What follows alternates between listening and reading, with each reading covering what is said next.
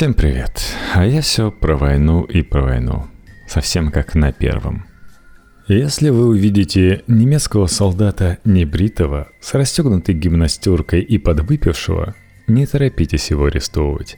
Скорее всего, это испанский герой – Апокрифическая фраза, которую приписывают начальнику генерального штаба вермахта Францу Гальдеру, может показаться почти издевательской. Однако на самом деле в ней, кажется, сквозит не насмешка, а скорее мягкая ирония немецкого генерала в адрес союзников из испанской голубой дивизии – в самом деле, 250-я дивизия испанских добровольцев, название «голубая» или «синяя» она получила из-за цвета солдатских рубашек, была известна как высокой боеспособностью, так и небрежной дисциплиной. В конкретных обстоятельствах зимы 41 года, когда испанцы стояли на позициях в районе Новгорода, эта небрежность выражалась в том числе в грабежах, хаотическом воровстве и насилии над местным населением – об этом рассказывает в своих воспоминаниях один из добровольцев голубой дивизии, русский эмигрант Владимир Ковалевский. Интереснейшие записки Ковалевского только что вышли в издательство «Нестор История» под названием «Испанская грусть. Голубая дивизия и поход в Россию 41-42 годы». Владимир Иванович Ковалевский – кадровый офицер и ветеран Белого движения – покинул Россию с армией Врангеля в 20 году и в конце концов осел в Испании. Участвовал в испанской гражданской войне на стороне генерала Франка. В 41-м Ковалевский, как и многие другие русские эмигранты, искренне поверил, что Гитлер хочет освободить Россию от безбожной власти большевиков и потому является естественным союзником всех врагов коммунизма – в защиту столь беспрецедентной наивности можно лишь напомнить, что о подлинных планах Гитлера уничтожение либо порабощение всех жителей Европейской России, Украины и Белоруссии знали в начале войны лишь немногие члены нацистской верхушки. Желая принять участие в освобождении Родины, Ковалевский присоединился в качестве переводчика к «Голубой дивизии» и осенью 1941 года был уже на Новогородчине – Здесь его идеализм очень быстро развеялся. В воспоминаниях отчетливо видна трагическая двойственность положения русского эмигранта на службе у оккупантов. Порядочный и не злой человек, Ковалевский искренне хочет помочь местным жителям, которых грабят и тиранят его же товарищи по оружию, и даже пытается спасти красноармейцев, выбирающихся из окружения. «Не знаю, сколько времени я спал», Проснулся я, разбуженный громким разговором в соседней комнате. Наспех одевшись, выхожу. Взволнованные хозяева и полуодетые дочери в оживленном разговоре с каким-то подростком. Было видно, что между собой о чем-то спорили. При моем появлении смолкли. В чем дело? Мальчишка как-то сконфуженно, а может быть испуганно, быстро заговорил, путаясь под укоризненными взорами хозяев – в нашу избу пришли вооруженные партизаны. Много? Не знаю. Давно? Только сейчас, и пока не пьют и едят, я убежал, чтобы вас известить. Не хочу, чтобы нас наказали. Я был только несколько мгновений в нерешительности. Что делать? Бригада, старшина и испанцы присоединились к разговаривающим. Узнав, в чем дело, Заяц заметался. «Скорее, пулемет, винтовка и нападем на пришедших. Староста, Ковалевский, сколько их и как вооружены? Незнание численности красных его несколько обескуражило. А вдруг их много?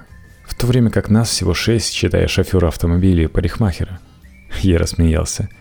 Чему вы смеетесь? Ну, разве не смешно? Что будет делать парикмахер? Глупости. Спросите хозяина. Есть ли здесь в селе какие-либо испанцы или немцы, фуражиры, что ли, которые могут нас поддержать?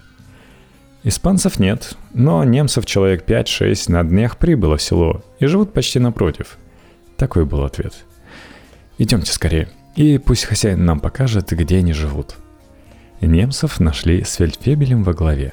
Но особой охоты сопутствовать нам они не изъявили, ссылаясь на то, что, собственно говоря, они здесь не за тем, чтобы сражаться с партизанами – Махнув рукой, я решительно направился за мальчишкой на другой конец села к избе, где нашли прибежище красные. «Куда вы идете? А я?» истерически кричал бригада и с револьвером в руке старался догнать и опередить меня. В этом случае, думаю, не только чувство самолюбия не быть первым двигало испанца. Боязнь, что я перейду на сторону врага, побуждала его быть храбрым. Уже издали можно было узнать избу, где были пришельцы. Только ее окна были освещены. Кругом все было в мраке. План атаки был быстро выработан. Оцепить избу, это шестью человеками, а напротив двери поставить пулемет, угрожающий скосить всякого входящего. К счастью, замешкали сделать это, иначе угробили бы хозяина, отца мальчишки, который вышел из избы. От него мы узнали, что пришедших было всего шесть человек, три из которых были вооружены винтовками, а остальные — револьверами и ручными гранатами. Что делать? Атаковать? Но как? Бросать ручные гранаты в окно маловероятнее, что упадут вовнутрь, а затем могут побить хозяйку и ее детей. В своем решении начальство недолго колебалось. «Ковалевский, идите к дверям и предложите им сдаться добровольно ввиду их безвыходного положения и нашего подавляющего превосходства в людях. В случае упорства угрожайте сжечь избу. Мы вас поддержим издали пулеметами и ружейным огнем». Знал я хорошо, что этот пулеметный ружейный огонь будет направлен скорее в мою спину, чем в партизан, укрывшихся в избе. И пошел. Вначале отозвалась хозяйка, затем мужской голос. Я передал предложение сдаться. Оружие предлагалось осажденным выкинуть в окно. Прошло пять минут, но ответа не было. Бригада решил начать приготовление к поджогу избы. Предварительно для устрашения бросили перед окном ручную гранату, Безрезультатно. Внутри потушили огонь и хранили гробовое молчание. Изба была соединена с хлебом одной соломенной крышей. И вот эту крышу и решили поджечь, чтобы дымом заставить выйти осажденных. К моему большому удивлению, солома быстро разгоралась, несмотря на толстый слой снега, и пламя охватило сарай со всех сторон. Опять было возобновлено предложение сдаться, ибо так или иначе развязка должна была наступить. Партизаны уже должны были ощущать присутствие дыма. И в этот тревожный момент на безоблачном небе морозной ночи появился аэроплан, который, привлеченный огнем и горящей избы, принялся нас осыпать градом пуль. Картина была апокалиптическая, по-испански «confusion», ибо трудно было сказать, кто атаковал и кто защищался. Надо думать, что в избе царили большая растерянность и нерешительность, которые и погубили пришельцев – что было проще, распакнуть дверь, ударом приклада покончить со мной и уйти? Нервные бригады со своим шофером и парикмахером весьма вероятно не успели бы даже выстрелить, а если бы даже и успели, то едва ли бы попали в убегающих, а возможно, что русские сумели бы завладеть даже и пулеметом. Количественно они были нам равны, но качественное, безусловно, превосходство было на их стороне. Но момент был упущен, и задыхаясь от дыма, они не нашли ничего лучшего, как выбросить в окно свое оружие – револьверы, гранаты, винтовки. Стаи набросились испанцы подбирать трофеи, но отворилась уже дверь, и с поднятыми вверх руками шесть коренастых русских, одетых в ватные полушубки, вышли из избы – не знаю, по-моему, более испуганный и нервный вид был у наших компаньонов, чем у сдающихся. С винтовками на перевес и указательным пальцем на спуске курка победители можно было ожидать откроют огонь против своих пленных в любой момент. Тем более, что я в эти минуты старался как мог спасти хозяевам что-либо из их имущества. Но немного удалось сделать. Огонь приближался слишком быстро. Бригада почти насильно увлек меня от места пожарища. Оставь это, оставь эти глупости. И мы уже шли по дороге к избе старосты, сопровождая добычу. На допросе, не зная откуда, появился немецкий фельдфебель с полудюжиной своих соотечественников и своим переводчиком из русских крестьян. Кто же были пленные? Трое из них – рядовые солдаты. Один комендант батальона, один капитан и, наконец, политический комиссар – Последний в этом не сознавался, но переводчик при немцах уверял, что по звезде на рукаве можно безошибочно угадать комиссара. При обыске денег у пленных не нашли, только старые часы, перочинные ножи, карандаши и прочие безделушки. Обратило внимание обилие осколков массы вроде стекла. пленные остатки 88-й советской дивизии на своем долгом пути нашли сбитый аэроплан и забрали эту горючую массу для освещения. У капитана отобрали маленький дневничок, где он отмечал пройденный путь и то, что оставалось сделать, чтобы пробиться к своим. Кроме того, каждый из них имел лист адресов и имен своих спутников, на случай, если одному удастся уйти от смерти. Кроме капитана, которого я именно хотел спасти, а фактически погубил, список был таков. Новиков Иван, Зиганов Алексей, Боровенко Тимофей, Вагин Иван, Белолипицкий Вениамин. Все из северных губерний, посоветских областей, кроме капитана, который был из Черниговской губернии – Казалось мне, что так как русские были в военной форме с обозначением своих чинов, их принадлежность к разгромленной 88-й советской дивизии не подлежала сомнению. И поэтому обходиться с ними как с партизанами, то есть расстреливать, в данном случае не могло быть речи.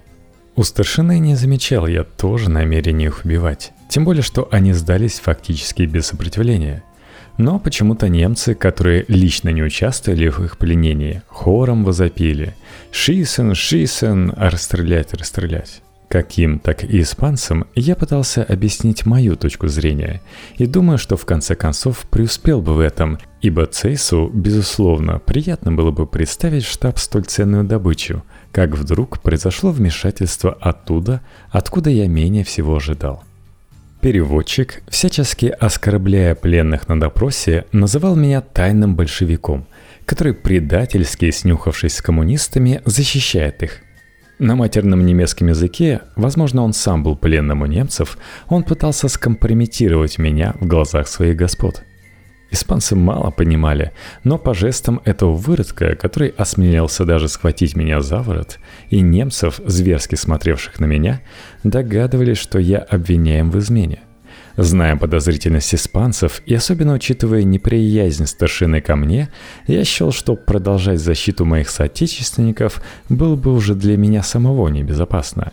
Не принося никакой пользы пленным, оставалось спасти хоть малое. Действуя на самолюбие старшины, что ведь мы в конце концов захватили русских, и что нам явиться в штаб с пустыми руками более чем стыдно, я убедил его, чтобы нам, испанцам, оставили живым хотя бы одного, а именно капитана. Не знаю, понимали ли эту торговлю предстоящие жертвы. Если понимали хотя бы часть, их душевное состояние было ужасно. Немцы увели обреченных, и один из испанцев отошел с ними как свидетель. Я сел рядом с капитаном и, успокаивая его, сказал, что на момент мне удалось его спасти, и уверен, что в штабе дивизии русскому переводчику, старшему по чину, будет легко его отстоять. О судьбе других его товарищей не говорил, но думаю, что он догадывался, куда их увели немцы. Попросил он закурить. Сам я не курю, обратился за папироской к старшине – и казалось, тот, будучи в хорошем настроении за удачу сегодняшнего дня, собирался исполнить просьбу капитана. Но какой-то рок в этот день тяготел над нашим русским. Распахнулась дверь, и взволнованный наш испанский соглядатай ворвался, размахивая винтовкой, что-то крича. Откровенно говоря, я полагал, как это ни было невероятным, что красные атаковали деревню. Нет, не то. Немцы, недовольствуясь тем, что расстрелять своих пленных, которых безоружных вели перед собой, решили их по какому-то садизму сжечь живьем. Доведя до горящей избы, а жители из-за страха репрессий боялись тушить пожар, варвары толкали вперед свои жертвы. Но последние решили рискнуть. Командир батальона обернулся и одним махом схватил винтовку из рук немецкого фельдфебеля и бросился бежать. Его примеру последовали другие – как рассказал испанский соглядатай, произошел конфьюжн, усиленный тем, что вновь появившийся аэроплан начал обстреливать сверху участников драмы. Результат. Из пяти ведомых на смерть пленников бежало трое, а убито было двое. Один из последних, как уверял гордо соглядатай, был убит им. Среди испанцев, сидевших в избе, по выслушиванию этого драматического рассказа поднялась паника – а испанская паника – это особая паника, граничащая с истерикой, где глохнут способности разума, и человек превращается в зверя. Тогда излишне ожидать в логику в поступках. Немедля, не говоря даже между собой, намолились все на оставшегося в живых капитана и, связав ему руки назад, поволокли вон из избы. С ужасом пленный озирался кругом, как бы ожидая еще откуда-то спасения. Кратко я хотел ему объяснить произошедшее, но старшина истерически оборвал меня, потрясая револьвером. Ни слова, ни единого слова. Жадный испанец-мартинец был так жесток, что заставил русского снять свои сапоги – это было достаточно красноречиво, чтобы дать понять бедному капитану то, что его ожидает, и повели его на место преступления. От избы осталась только одна груда углей. В снегу два карававленных трупа. Для ведомого на смерть приближался конец. Еще сейчас, почти 10 лет спустя, в моих ушах раздается его мольба. «Спасите меня, русский! Я еще так молод и хочу жить! Спасите!» И за что меня убиваете? Что я сделал? Ведь я защищал свое отечество. Но пуля в затылок из винтовки беспощадного Мартинеза прекратила мучение капитана.